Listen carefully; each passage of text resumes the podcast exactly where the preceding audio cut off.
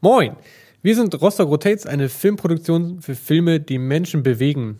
Dieser Podcast ist für alle, die Interesse am Filmemachen haben oder einmal hinter die Kulissen hören wollen. Wir helfen euch mit Tipps und Tricks oder geben einen motivierenden Denkanstoß für mehr Struktur, sodass auch du dein Filmprojekt umsetzen kannst, ohne dass du jemals zuvor eine Kamera in der Hand hattest.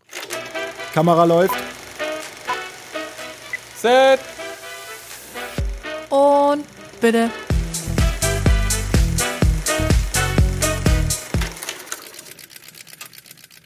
Moin. Heute. Heute bei Folge 12. Elf. Elf. 11. Heute bei Folge 11 von Kamera läuft. Kennt ihr die Leute, die Elf sagen anstatt elf? Elf, zwölf, Entschuldigung. zwölf. 12. Wir, wir sind heute wieder zu dritt, ihr habt schon gehört. Die liebenswerte Sabrini, unser Jörn und ich. Hallo. Moin.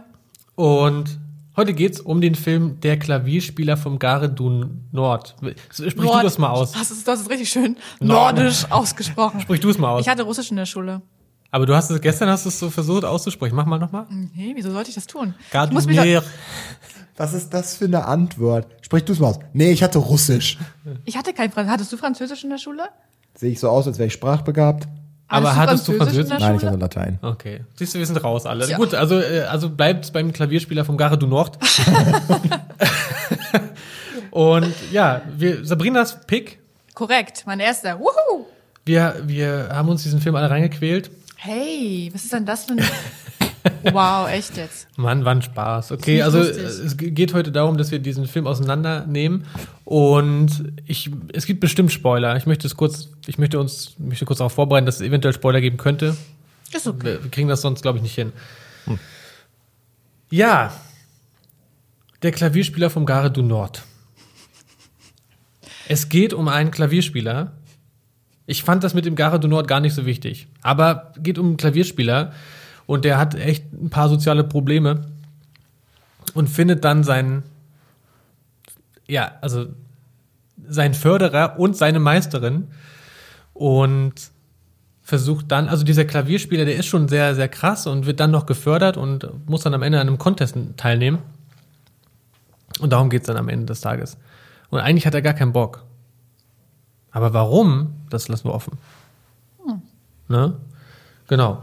Und ich finde,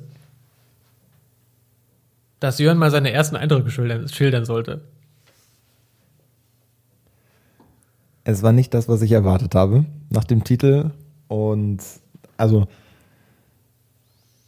der Film hat mich positiv komplett überrascht und mich komplett abgeholt. Also ich bin eigentlich jemand, wenn, wenn ich Filme nicht mag, stehe ich auf dem G gefühlt so. Es ist also nicht physisch, sondern mental. Ich denke dann über Dinge, andere Dinge nach oder so. Ich musste den Film fast zweimal gucken, weil beim ersten Mal habe ich es vergessen, Notizen zu machen. Das war sehr überraschend, weil ich bin eigentlich gar kein Drama-Fan.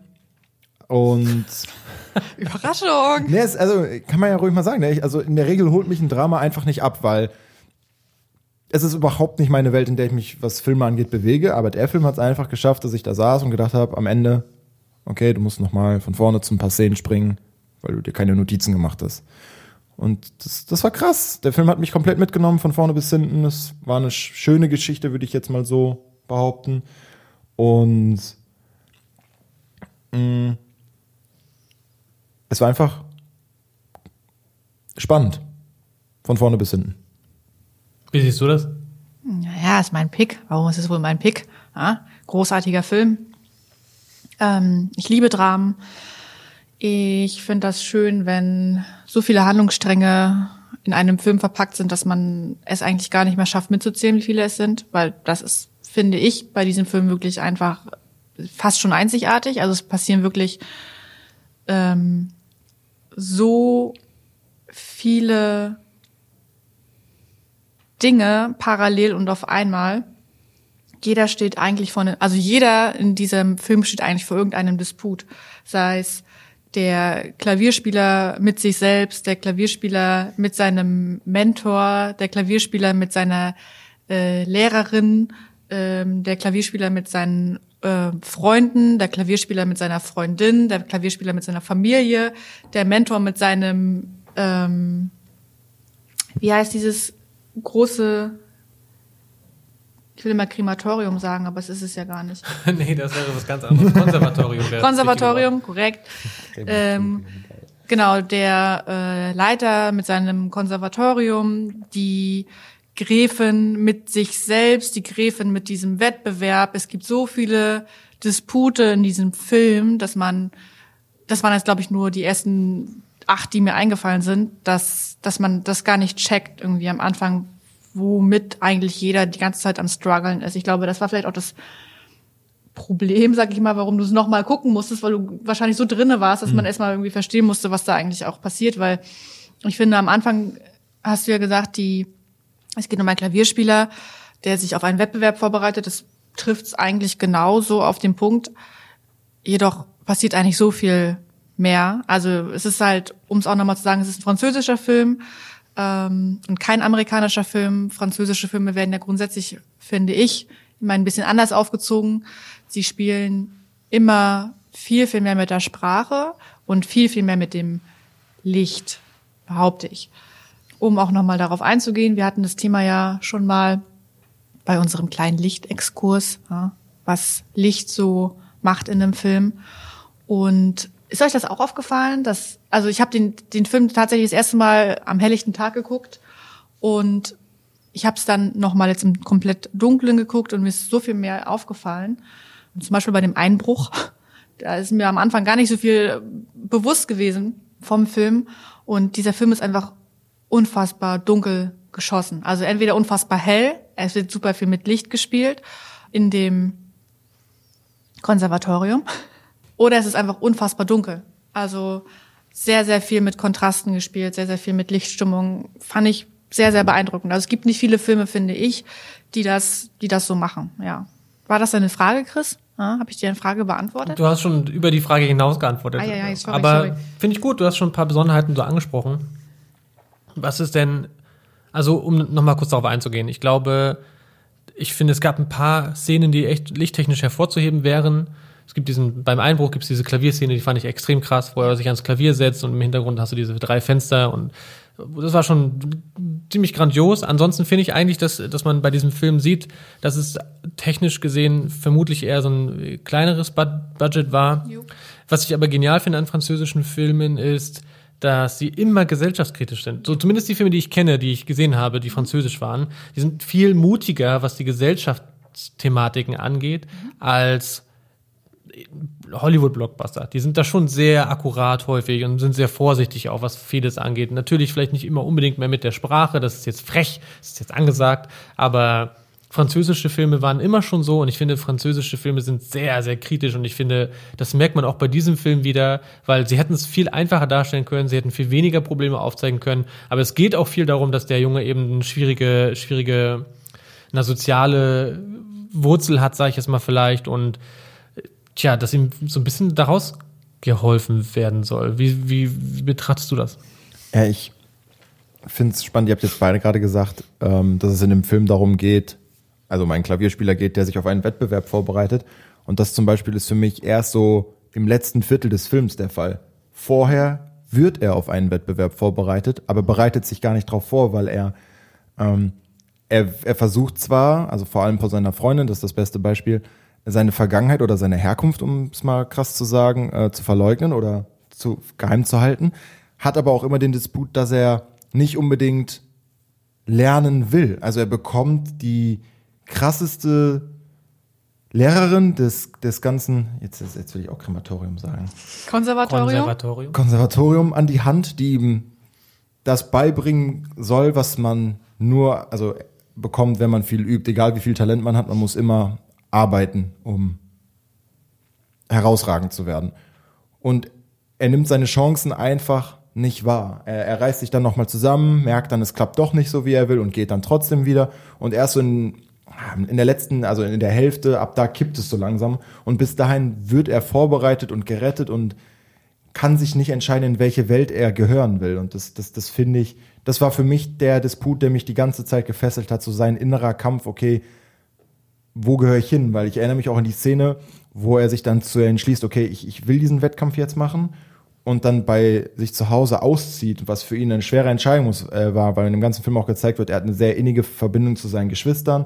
Das wird zwar nicht so häufig gezeigt, aber die Szenen, die gezeigt waren, waren sehr intensiv und das ist ein großer Schritt für ihn. Und da versteckt er sich sogar vor seinen Freunden, weil er einfach Angst hat vor ihrer Reaktion oder halt einfach abschließen möchte mit dem Thema. Und selbst das kippt dann noch ein, zwei Mal, weil er am Ende wieder zu seinen Wurzeln zurückkehrt, sag ich mal. Und das ist, ähm, das fand ich ganz krass in dem Film.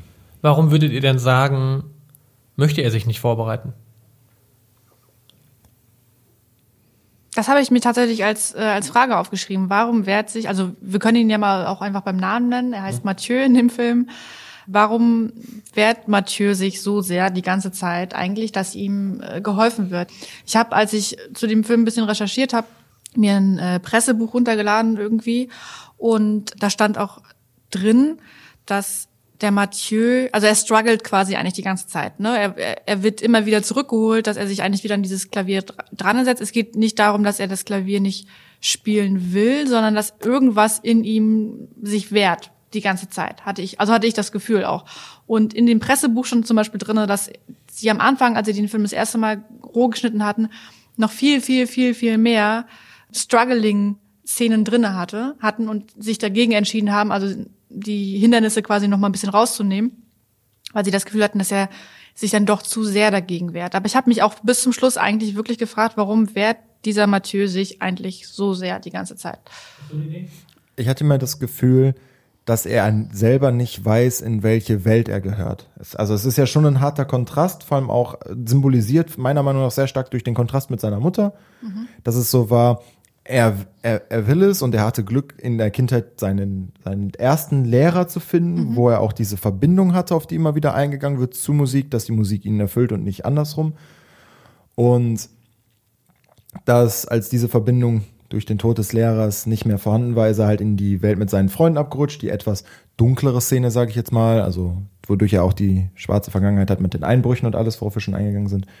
Und dass er einfach nicht wusste, okay, lasse ich das jetzt alles hinter mir, kann ich das verbinden, kann ich, kann ich meine Familie dafür zurücklassen, weil auch keine Akzeptanz zu diesem Zeitpunkt von seiner Mutter kam, sondern immer nur von seinem kleinen Bruder, für den er gespielt hat, abends. Aber er hat sich zum Beispiel auch nie getraut, zu Hause zu spielen, sondern hat immer an dem Na doch, er hat ja, er hat ja, er, er hat ja seinem Bruder äh, zum Einschlafen öfter vorgespielt, damit ja, aber, er besser aber, einschlafen aber selten. Also er ist Selten, ja, er ist ja, er ist ja sehr oft, also anscheinend so regelmäßig, dass der sein neuer Retter, nenne ich ihn jetzt mal, ich habe den Namen vergessen, wie heißt er denn?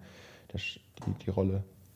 Also als Schauspieler ist er Lambert Wilson. Genau, also er nee, war so oft am, Jules, Jules, ne? am Gardu Nord, dass er auf ihn aufmerksam geworden ist. Das symbolisiert ja schon, dass er regelmäßig dort war, um zu spielen, weil er sich anscheinend Pierre. Pierre, genau, danke. genau. Dass der Pierre auf ihn aufmerksam geworden ist, weil er anscheinend nicht zu Hause oder in seiner heimischen Umgebung, sag ich mal, das so ausleben konnte oder sich da vielleicht einfach nicht wohlgefühlt hat. Und das war Ja, das. ja, aber bleiben wir mal bei der Szene, die du vorhin gesagt hast mit dem Einbruch, ähm, die dir auch von dem, von dem Licht eigentlich in Erinnerung geblieben ist.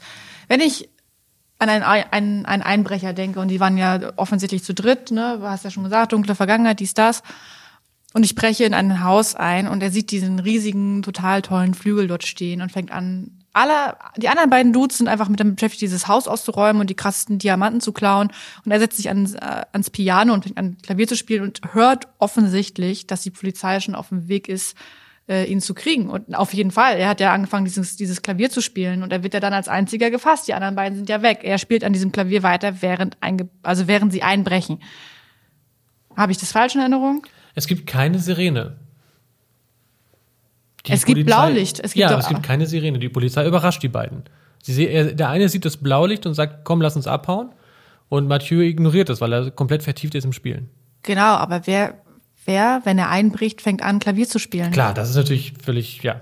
Das ist eine, damit stellen die ja komplett die Leidenschaft dar. Ja, total. Also damit stellen sie aber auch, also irgendwie total fanat. Also für mich ist das keine Leidenschaft mehr. Für mich ist das wirklich schon irgendwie Fanatheit. Also das ist, der ist ja komplett weg. Wenn der am Klavier sitzt, ist, kriegt er ja offensichtlich nichts anderes mehr um, um ihn herum mit. Genau, also ich meine, offensichtlich, äh, zu Hause hat er ja dieses Klavier übernommen von dem, was ich weiß Lehrer. nicht, ja, es, ich glaube, es steht nicht familiär in Zusammenhang. Nee, nö, nö. Aber das war ja ein Piano oder so, ich kenne mich ja nicht so aus. ein aber Klavier Das einfach. andere war ein Flügel auf jeden Fall. Korrekt. Und er konnte der, die, die, diesem, dieser Sensation nicht widerstehen, daran zu spielen. Und um auf, die, auf diese Kernfrage nochmal zurückzukommen, warum er das alles so macht, ich fand etwas sehr verwirrend an diesem Film. Und ich hatte nämlich den gleichen Punkt wie du, Jörn. Er wird nicht gezeigt, wie er übt, wie er tagtäglich spielt. Aber es gibt diese Schlüsselszene, wo er, wo der, wo sein erster Lehrer quasi verstirbt und er bekommt das Klavier Mhm. Ja. und fragt nach Klavierunterricht. Und die Mutter sagt, du bist ja verrückt, wir haben gar kein Geld. Genau, Ne? ja. Und er darf damit, also er, theoretisch darf er nicht mehr weiter lernen. Und Doch, aber er hat keinen Lehrer mehr. ja, er kriegt keine Klavierstunden. Genau. Das heißt, er könnte sich theoretisch nicht darüber auf diesem Wege verbessern. Mhm. Und man kriegt das Gefühl, dass er seitdem dieses Klavier nicht mehr angerührt hat. Ja, stimmt. Mhm. Später aber sagt diese Freundin, als sie auf die Hände guckt, als sie sich das erste Mal kennenlernen, ich sehe hier 15 Jahre Klaviererfahrung. Also das würde doch bedeuten, dass er theoretisch ganz klar 15 Jahre lang Hardcore gespielt haben muss. Oder sie keine Ahnung hat.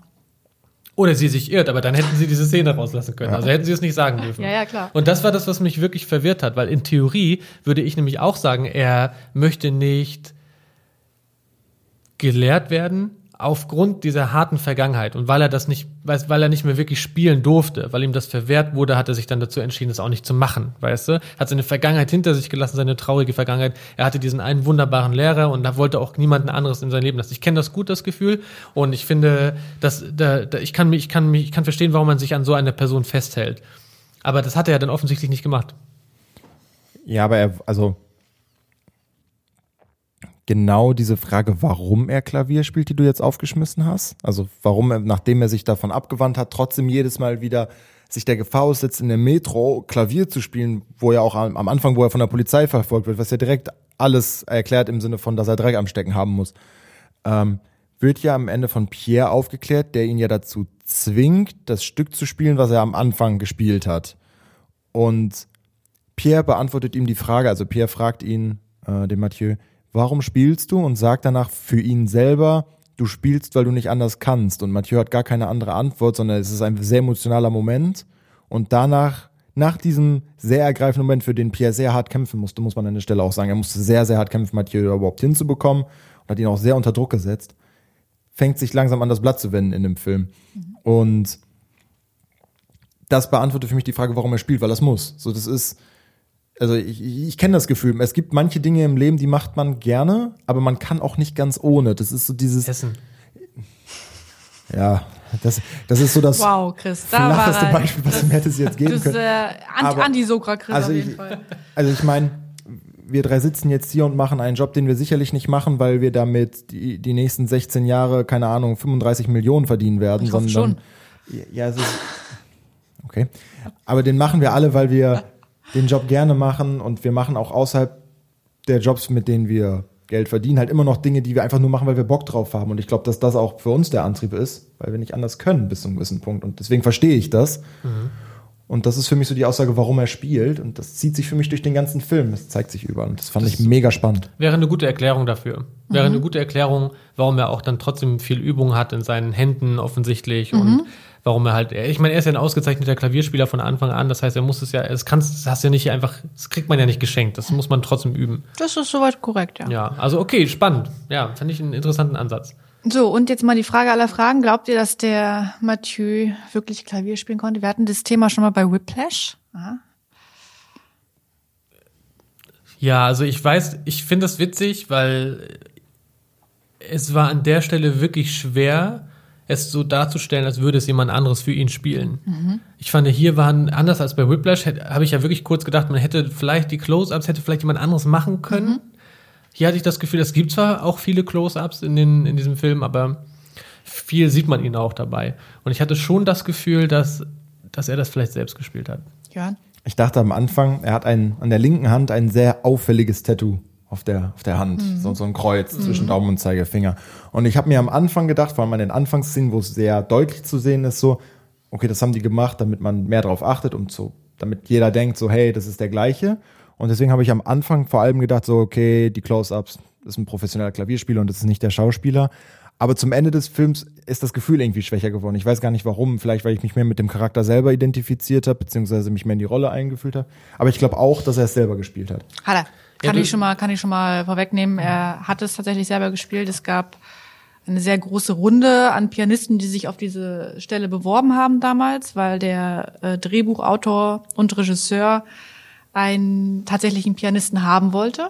Ähm, jedoch sollte der ähm, äh, der Mathieu eigentlich ein viel jüngerer Schauspieler sein am Anfang, also als das Drehbuch geschrieben wurde.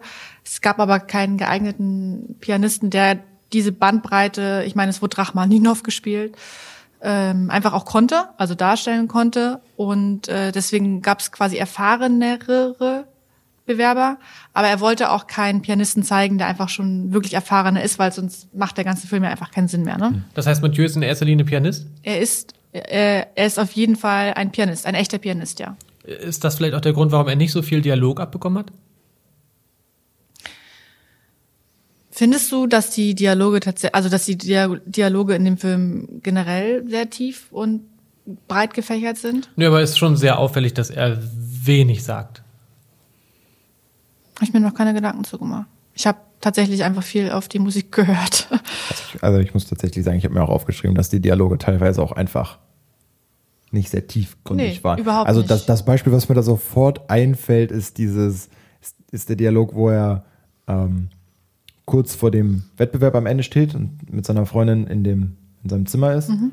und ähm, sie sich darüber unterhalten, warum seine Eltern oder seine Mutter nicht zu der Aufführung kommt und er dann halt, also das ist dann, er, er hat dann so einen kleinen Wutausbruch, wo er alle mal alles irgendwie gefühlt rauslässt und sie geht dann und er sagt einfach nur, ja dann bis später.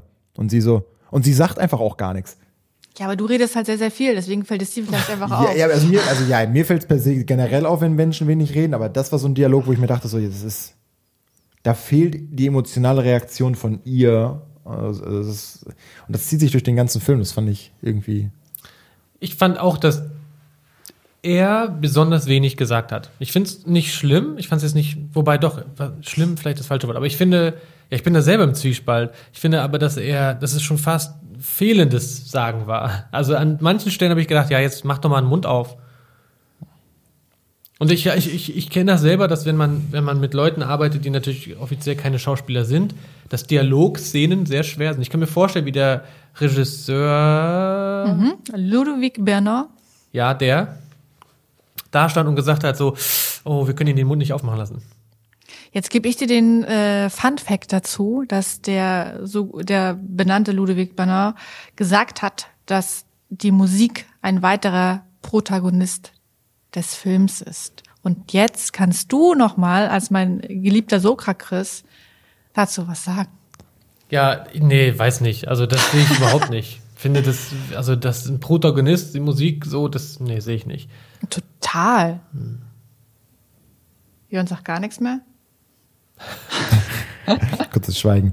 Ich finde ich find die Aussage spannend, weil ich fand schon, dass die Musik sich auch durch die immer wiederkehrende, also immer wiederkehrende Wiederholung, was ein behinderter Satz, ähm, sich durch das ganze Werk zieht, sage ich jetzt mal. Also vor allem am Anfang ist es so, man, man bekommt die Eröffnungsmusik so mit, also die Eröffnungsszene mit den Zeitreffern, die ich übrigens sehr ungewöhnlich fand, wollte ich nur mal kurz so sagen. Ich fand es einen sehr seltsamen Einstieg, der mich instant ge gefesselt hat, weil er so ungewöhnlich war. Also ich habe selten einen Film gesehen, der einfach mit random Zeitraffern von U-Bahn-Stationen und Städten und Bussen und dem ganzen Gedöns anfängt. Aber er hat mich gekriegt, muss ich sagen. Und man nimmt die Musik, die am Anfang kommt, gar nicht als reine Klaviermusik wahr. Und je näher man an Mathieu rankommt, der dann am, am, im, äh, in den Eröffnungsaufnahmen halt in der äh, Metro sitzt und spielt, Am Bahnhof. ja, am Bahnhof. Ähm, es ist ein fließender Übergang zwischen Hintergrundmusik, die das läutet, die dann einfach übergeht in sein Spiel. Also es ist wirklich, es kommt ein Schnitt und man sieht einfach exakt, wie er genau das spielt, was man gerade hört. Und das zieht sich durch, das, durch den ganzen Film. Das fand ich eigentlich ganz cool. Wo ich gerade beim Anfang bin, fand ich die Schnitte interessant und die Winkel, die gewählt wurden für die, ähm, für die Szene. Vor allem am Anfang ist mir das sehr, sehr stark aufgefallen. Äh, fand ich mutig, fand ich cool. Ähm, Aber ich denke, da kannst du, Christian. Nee, also jetzt, wo du sagen. das auch so sagst, mit dem, mit dem, dass die Musik dann so sich durchzieht, ist es vielleicht wirklich so, dass es äh, als Protagonist wahrgenommen werden könnte. Vielleicht, könnte man, könnte man drüber nachdenken. Ist ja schon auch viel, ich meine, ich bin nicht so diesem klassischen Thema, du hast jetzt gleich gesagt, ja, Rachmaninov hier und da. Für mich war das so, okay, gut, alles klar, ich kenne da diesen Ludovici, ein Audi und so, und dann hört es auch auf. Hans Zimmer noch. Ähm, ja, aber gut, äh, ich finde schon, also dass man das vielleicht dann so betrachten könnte, dass die Musik da als, als vielleicht als Protagonist sein könnte. Aber was ich sagen wollte, ich fand diese Einlang Eingangsszene und so, also quasi das Gare du Nord, extrem krasse Wahl. Überleg mal, worauf sie sich da eingelassen haben, dort zu schießen. Das als Drehort. Da waren ja sehr viele Leute und ich glaube nicht, dass sie alle Komparsen waren. Unmöglich. Also unmöglich ist es nicht, aber ich kann es mir nicht vorstellen. Das heißt, sie sind vielleicht, die haben vielleicht einen Teil dieses Bahnhofs abgesperrt und sind dann da lang. Und das ist mal ein logistischer Aufwand. Auch die Szenen, der, der, der eine Polizist, der stolpert dann noch und sowas alles und fand ich richtig cool. Fand ich wirklich richtig cool.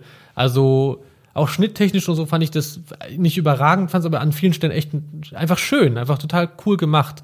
Und ähm, war wahnsinnig davon überrascht, dass sie sich dafür entschieden haben, so eine volle Location als Drehort zu nehmen. Weil ich, also weil ich kann das, wir haben am, am Köln-Bonner Flughafen gedreht und ich dachte so, boah, das ist, das ist äh, ein logistisches Unterfangen, sag ich mal. Ja, aber machbar, ne? Haben wir ja gesehen. Mit einem guten Producer geht alles. Ne? Danke, vielen Dank. Nee, aber ich denke. Ah, du wolltest gerade was sagen, Jan?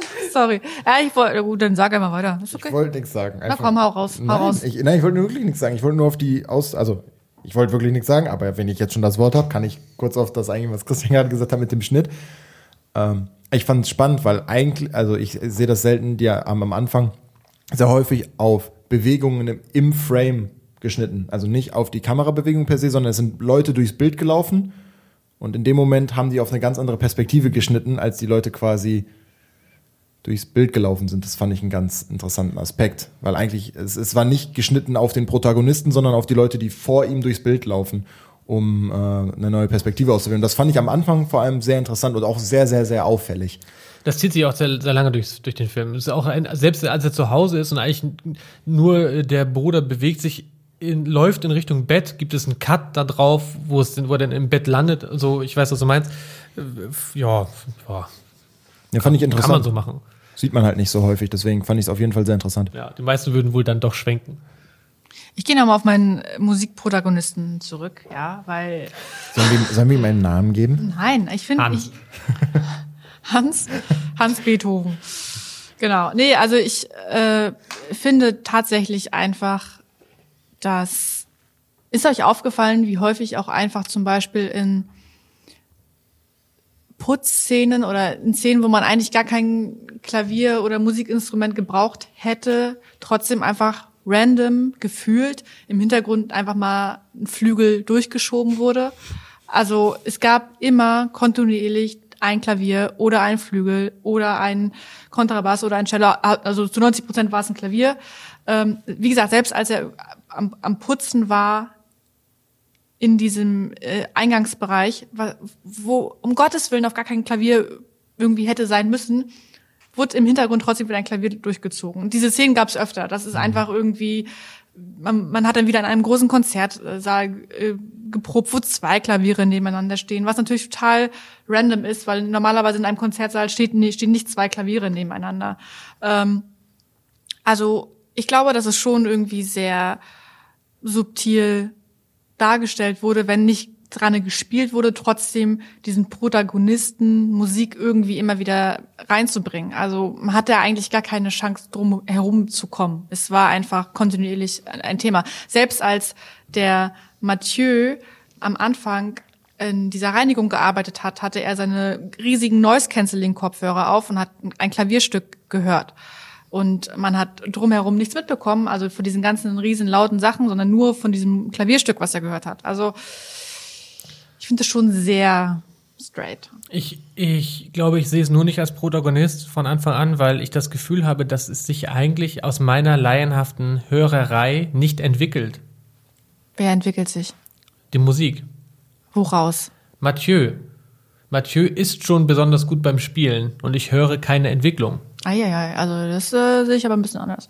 Ja, könnte ich mich jetzt angucken, aber ich, ich höre hör daraus keine Entwicklung. Ich finde es von er spielt in dem Gare du Nord und ähm, schon extrem versiert. Er ist schon wahnsinnig gut. Das kannst du so einschätzen, oder was? Ja, offensichtlich, weil er spielt ein Stück und ich könnte nicht mal zwei Tasten hintereinander drücken, die sich, die harmonieren.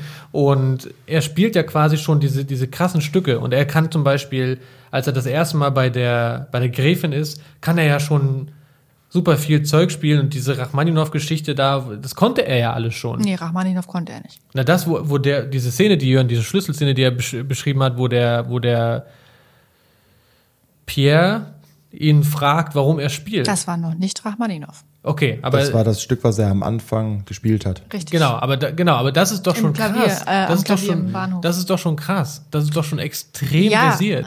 es ist extrem versiert, aber dieses Stück, dieses besagte, womit er ja näher in den Wettbewerb geht, ähm, das hatte diese Gräfin ja auch äh, eigentlich gleich am Anfang hat er gesagt, ja, sonst noch was? Also dieses Stück quasi, als Pierre ankam und gesagt hat, das spielst du jetzt in dem Wettbewerb und die Gräfin guckt ihn einfach nur an und sagt so, ja, sonst noch was? Eigentlich können das nur super wenig. Also sie hat sehr, sehr viele Faktoren auf, aufge, aufgezeigt, ähm, dass es eins mit der schwersten Sachen ist, die man eigentlich spielen kann und dass nicht jeder gute Pianist automatisch allein schon auf, auf die Spannweite der Finger das spielen kann.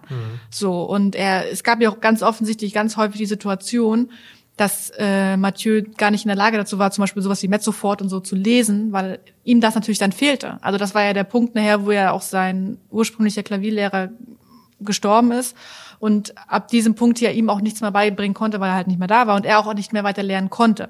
Das heißt, offensichtlich hat er ja dann da noch ab diesem Punkt, wo er dieses Stück bekommen hat, super viel gelernt und einen krassen Sprung gemacht. Er hat viel gelernt, aber ich höre das nicht in der Musik. Das mag natürlich daran, daran liegen, dass ich vielleicht ein Stück Klangholz einfach nur bin und es einfach nicht raushöre. Aber ja, das ist so, deswegen ist es, also diese Entwicklung, die sehe ich halt nicht und die wäre natürlich erforderlich für einen Protagonisten. Ja, oder erforderlich für dein Gehör. Wow. Ja, also ich finde, Also hier müsste der Schrotflinten-Sound auf jeden Fall reinkommen.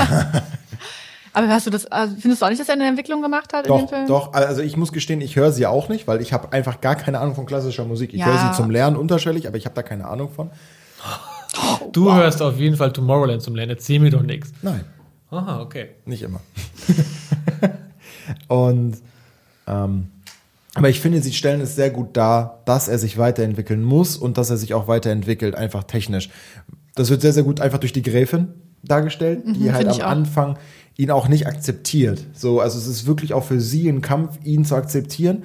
Und was ich krass finde, ist, dass ein meiner Meinung nach sehr entscheidender Faktor, warum Mathieu überhaupt so gut ist, in einem Nebensatz fällt und auch nie wieder angesprochen wird. Und zwar ist das als äh, in der zweiten Stunde, also in der ersten Stunde, äh, wo Mathieu bei der Gräfin lernen soll, steht er einfach auf und geht und sagt, ey, ich habe gar keinen Bock auf den ganzen Kram hier und wird dann von Pierre nochmal dazu gebracht, hey, komm jetzt nochmal mit, wir setzen uns nochmal mit der Gräfin zusammen, wir machen das jetzt nochmal. Und dann setzen sie sich zusammen in diesen sehr interessanten Raum mit den zwei Flügeln und die Gräfin spielt was vor und Mathieu spielt's nach. Ohne Not, ohne alles, die Gräfin spielt einfach nur was vor weil Pierre der Gräfin beweisen möchte, er ist ein Genie. Und da sagt sie, ja, er hat das perfekte Gehör und das perfekte Gedächtnis dafür, aber das reicht nicht. Und die Tatsache, das perfekte Gehör zu haben, ist, ist, ist das hat einer in keine Ahnung wie viele Millionen Menschen. Und das ist meiner Meinung nach eine extrem entscheidende Information, weil sie damit zeigen, er hat Talent, was man nicht, äh, was, womit man geboren wird.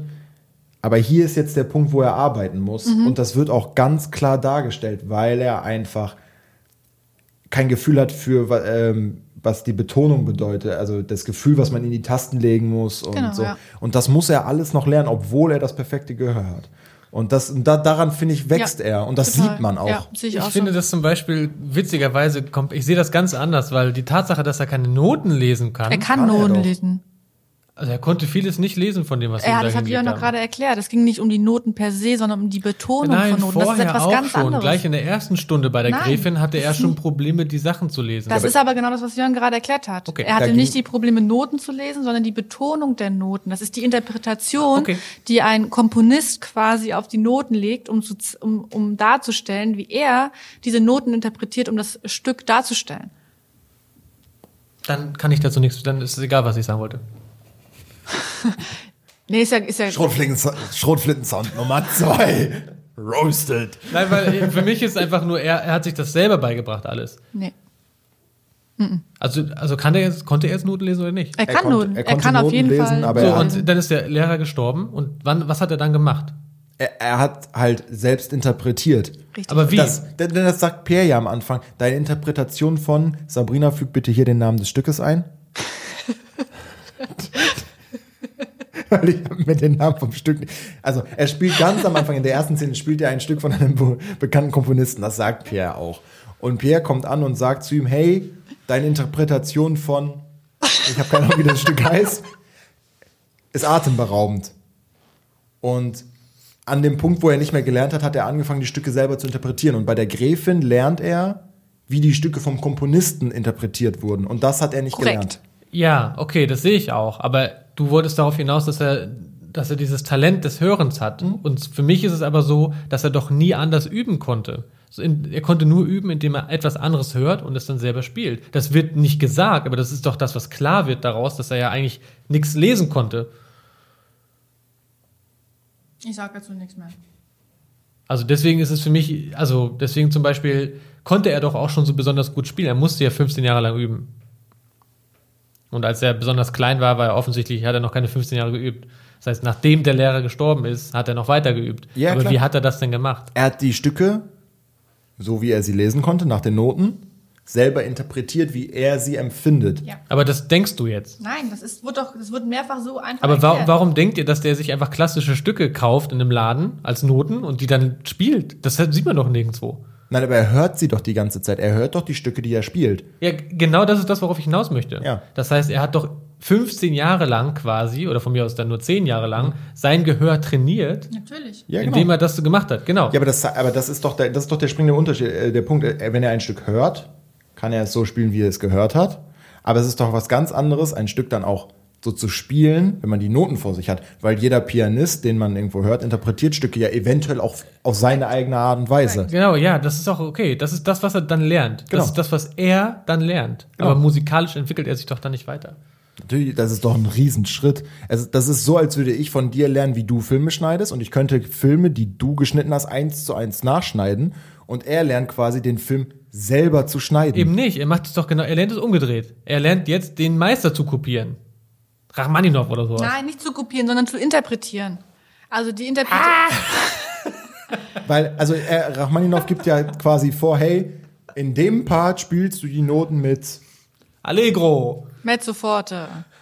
was, was, Espresso-Kapseln. was, was, was ja quasi eine, um's, wenn ich es richtig verstanden habe, ist es die Intensität, mit der du die Noten spielst. Die Betonung. Die Betonung. Aber selbst, aber das hat ja einen Spielraum. Also das ist ja dann nicht so, ja, bei Allegro drückst du die Taste mit 50 Prozent deiner Kraft, sondern es ist das Gefühl. Also das, ne? Wenn da zum Beispiel steht, du spielst die Noten jetzt leiser, dann ist ja für jeden leiser etwas anderes. Ist es jetzt 94 Prozent, 36 Prozent oder Ja, 38 vielleicht Prozent? verstehe ich den Ansatz bei Musik dann auch einfach nicht so ganz, weil für mich ist es doch das Besondere, das eben auf, also so zu spielen, wie ich es denke und nicht so, wie der es gesagt hat. Weißt du, was ich meine? Also, ich will die Regeln lernen, um sie dann, haben wir bei der letzten Episode über Licht gelernt, sie dann brechen zu können.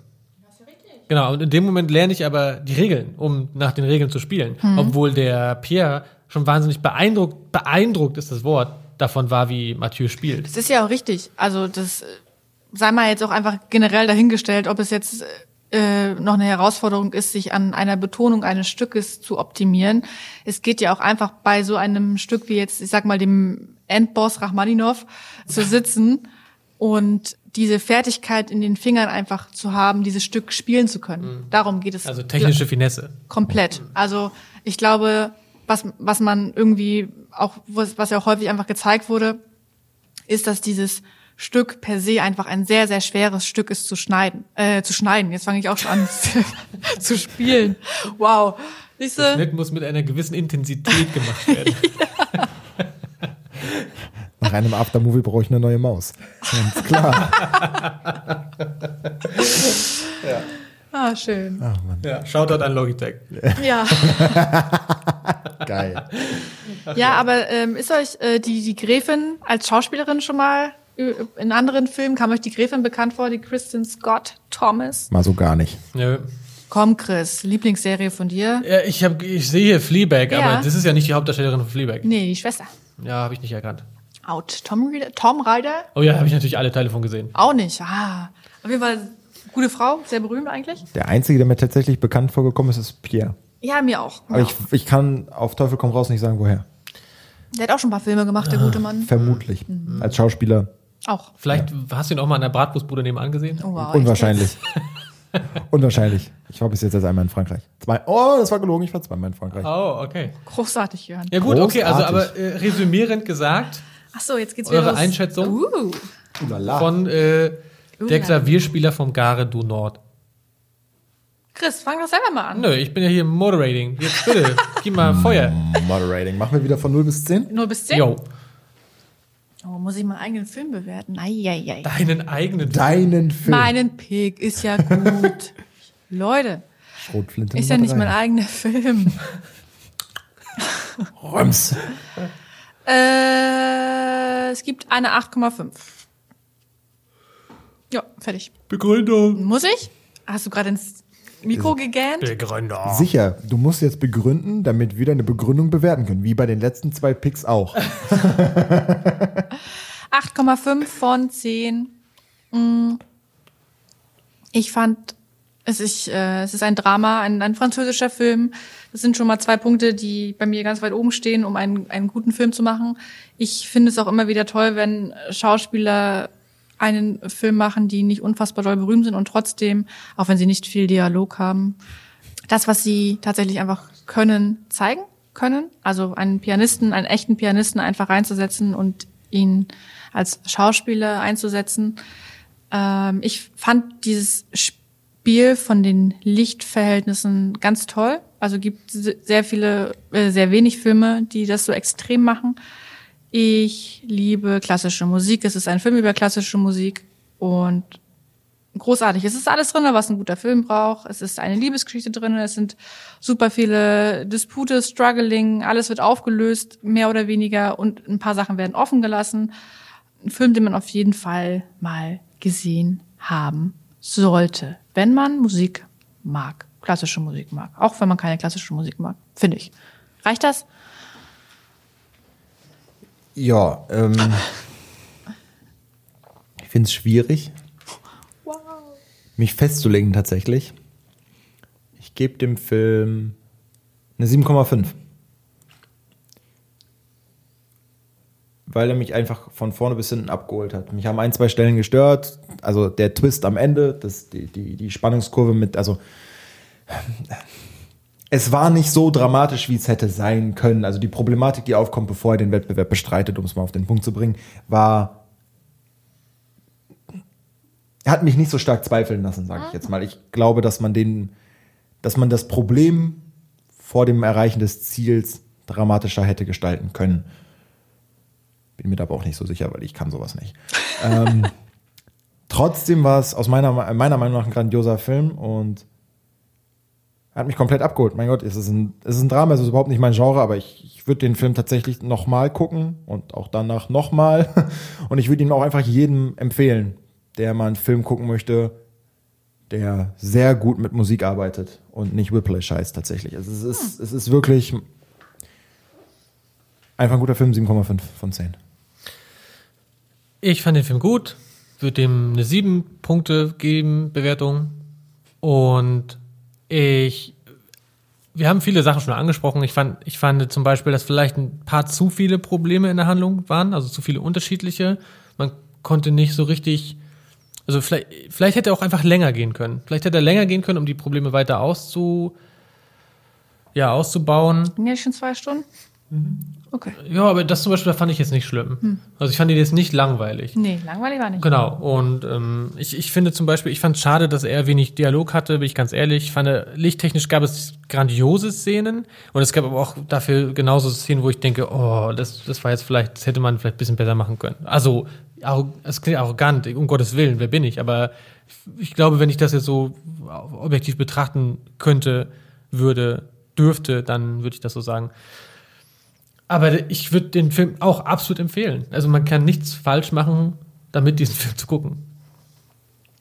Das war schön. Ja, Ja. ja im wahrsten Sinne des Wortes. Gut, dann ist das der Abschluss Ja, wir würden also alle empfehlen. Wo kann man den Film gucken? Amazon Prime. Prime. Jo, dann ab auf Prime. Call to Action für Amazon. Nein, Quatsch. Okay, also ich hoffe, euch hat die Episode gefallen. Ich hatte, ich habe viel dazu gelernt über diesen Film nochmal, sogar. Fand es sehr spannend und ereignisreich. Ich hoffe, was ist der nächste Film? Ah, Von Jörn. Der Stöhner äh, von Jörn. Na der ja, letzte war nicht so schlecht. Man lernt ihn Jörn- aus, weil Jör- Jörns letzter Pick. Ja, und was ist Nee, jetzt? man, das ist nicht mein letzter Pick. Nein, der letzte, den von dir war, der war was man ist, lernt was nie ist aus. dein nächster Pick? Mein nächster Pick ist. Ich hab's vergessen. Punisher oder sowas. Ja gut, Um Gottes Willen, nein. Irgendwas jeden mit, Fall- irgendwas mit Zucker oder so. nein, das ist, der, das, ist, das ist der übernächste Pick von mir. ja, okay. Ähm, Insert Pick hier. Und dann werden wir uns den auf jeden Fall angucken. Das wird bestimmt, das wird bestimmt wieder sehr Das Parfüm. Das Parfüm kenne ich. Oh, kenn ich auch. Parfüm. Ja, sehr bekannter Film. Guter Film. Oh, schon was gesagt. So weit will ich nicht gehen, aber auf jeden Fall bekannt. Heißt der nicht auch Mathieu? Ja, auf jeden Fall kommen wir zum Schluss. Ja, vielen Dank fürs Zuhören. Ich hoffe, ihr hattet ein bisschen Unterhaltung und es hat Spaß gemacht. Und guckt euch den Film ruhig gerne an. Das ist ein äh, tatsächlich guter Film, kann man so machen. Und wenn ihr wisst, wie man es richtig ausspricht, könnt ihr auch gerne noch mal was zu. Ja, sagt was zur Aussprache, unbedingt. Wir sind ja alles nur Russen hier und Lateiner. ähm, und dann möchte ich euch noch bitten, wenn es euch gefallen hat, hört euch, euch auch die anderen Folgen an, guckt, was die nächsten Tage so passiert. Wir haben ja das letzte Mal über Licht gesprochen, das war ganz spannend. Als nächstes sprechen wir auch über irgendwas. Und äh, ich wünsche euch noch einen schönen Tag. Als nächstes kommt die Marie. Oh, Marie. Ja. Ja? Ja. Der nächste ist mit Marie. Ich, das ist bestimmt sehr unterhaltsam. Da geht es um Produzieren und Produzenten. Also, das ist nochmal ein spannendes Thema. Also hört da rein und dann bis zum nächsten Mal.